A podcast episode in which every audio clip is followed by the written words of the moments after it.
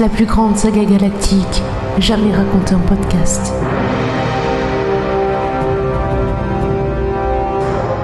Cinquième chapitre.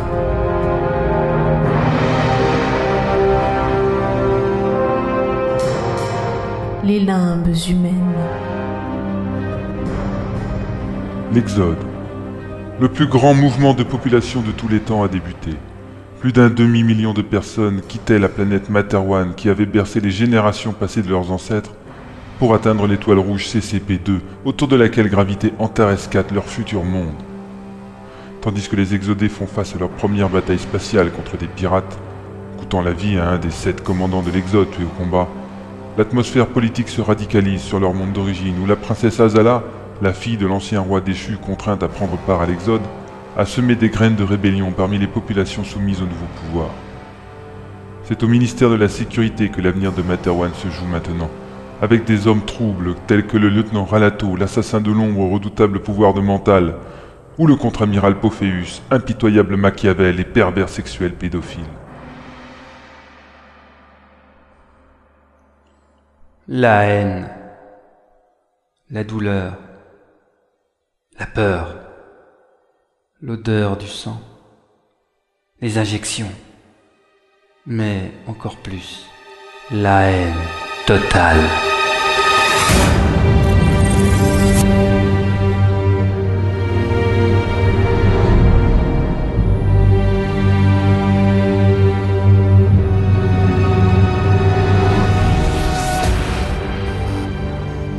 Stuffy était avachi sur le bloc en ciment servant de lit au fond de son résidu de cellule.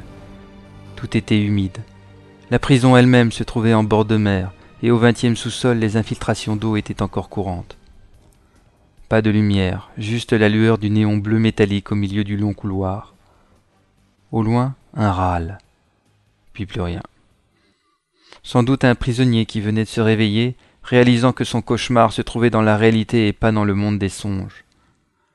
Amorphe, le cerveau de Stuffy commençait à émerger des brumes vaporeuses dans lesquelles le sérum qui lui était administré le plongeait régulièrement.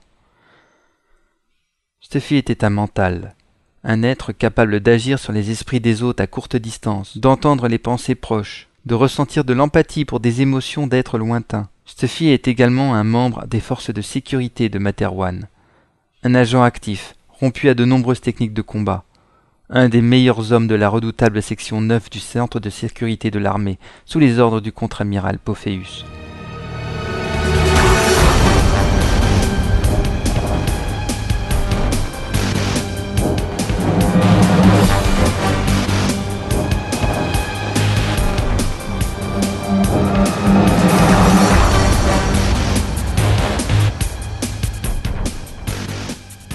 Mais pour bien comprendre le personnage, il faut ajouter que Stuffy est un mutualiste, un utopiste qui pense qu'un modèle de société basé sur le profit n'ira jamais aussi loin qu'un autre basé sur le partage. Un militant parmi les gardiens des clés de l'ordre établi. Cela l'avait récemment rapproché de celle qui troublait son sommeil depuis qu'il l'avait rencontrée. Ses pensées les plus profondes, les plus intimes et les plus cachées recelaient une femme habillée de gaze blanche, dansant sur elle-même dans un moment unique de magie musicale la princesse héritière de l'ancienne monarchie de Materwan, Azala. Elle était partie, lui laissant quelques clés de son réseau, avec pour mission de faire parvenir des informations sur la situation le plus longtemps possible, et de promouvoir ses idées, qui deviendraient peut-être un jour un mouvement politique capable de balayer les dictateurs ayant pris en otage la révolution Castix pour leur propre profit.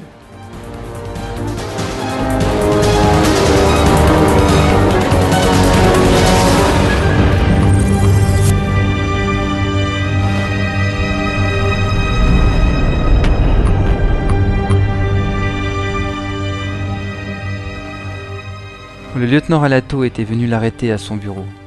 Stuffy n'avait eu le temps de ressentir qu'une chose avant la première injection paralysante. Dénonciation. Il avait été vendu par quelqu'un. Un traître de l'intérieur. Un autre du réseau Azala? Peu probable. Un mutualiste?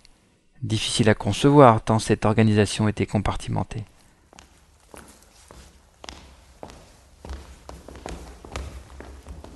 Dans le couloir, de nombreux pas approchaient. C'était l'heure de l'injection. Et Stuffy tenta de donner son maximum de volonté pour reprendre le contrôle de son corps et se battre. Il réussit seulement à tomber sur le sol au pied de ses gardiens hilaires. Alors le mental, on veut se rebeller? Oh, c'est bien les gars, regardez Il a réussi à faire 60 cm en rampant Et il se sentit soulevé puis rejeté sans ménagement sur la couchette dure et froide. Tu es une vraie charogne, sale mental. Et plus que ça, t'es une vermine de mutualiste. Les porcs comme toi ne méritent qu'une chose. Ses pouvoirs en semi-veille ressentaient la haine que lui vouaient ses geôliers. Mutualiste, mental, traître, tout pour se faire détester. Une étrange chaleur se diffusa alors depuis plusieurs endroits de son corps, suivie d'une odeur d'urine. On le mouille bien, les gars. Si on n'a pas le droit de le frapper, on peut au moins l'aider à avoir bien chaud cette nuit. Stuffy nota qu'on était donc en soirée. Puis une douleur lui perça la carotide. L'aiguille tournant un peu lançait des éclairs de spasme sur tout le visage. Oups. J'ai dû enfoncer l'aiguille au mauvais endroit. Désolé, monsieur le mental, je suis trop maladroit. Et si j'envoyais le produit maintenant, hein? La douleur fut pire. Les muscles du visage de Stuffy se contractèrent involontairement en un rictus, un simulacre de plaisir que son bourreau remarqua avec amusement. Eh les gars, cette tarlouse aime ça Regardez, je suis sûr qu'il bande en plus. On devrait le foutre à poil pour voir. Ah bah non, il pue trop la pisse pour que je le touche. Charonne, va, te crèverai un jour. Il retira la seringue violemment, sans même désinfecter la plaie, puis se retourna avec ses deux adjoints vers la porte. Il l'ouvrit, commença à marcher, poursuivit son chemin et recula vers la porte, à l'envers. Mon Dieu, mais qu'est-ce qui se passe?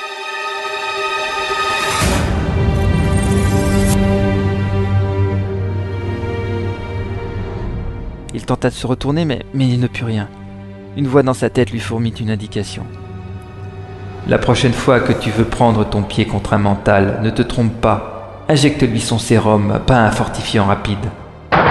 La porte se referma devant lui, loin, très loin, immensément loin.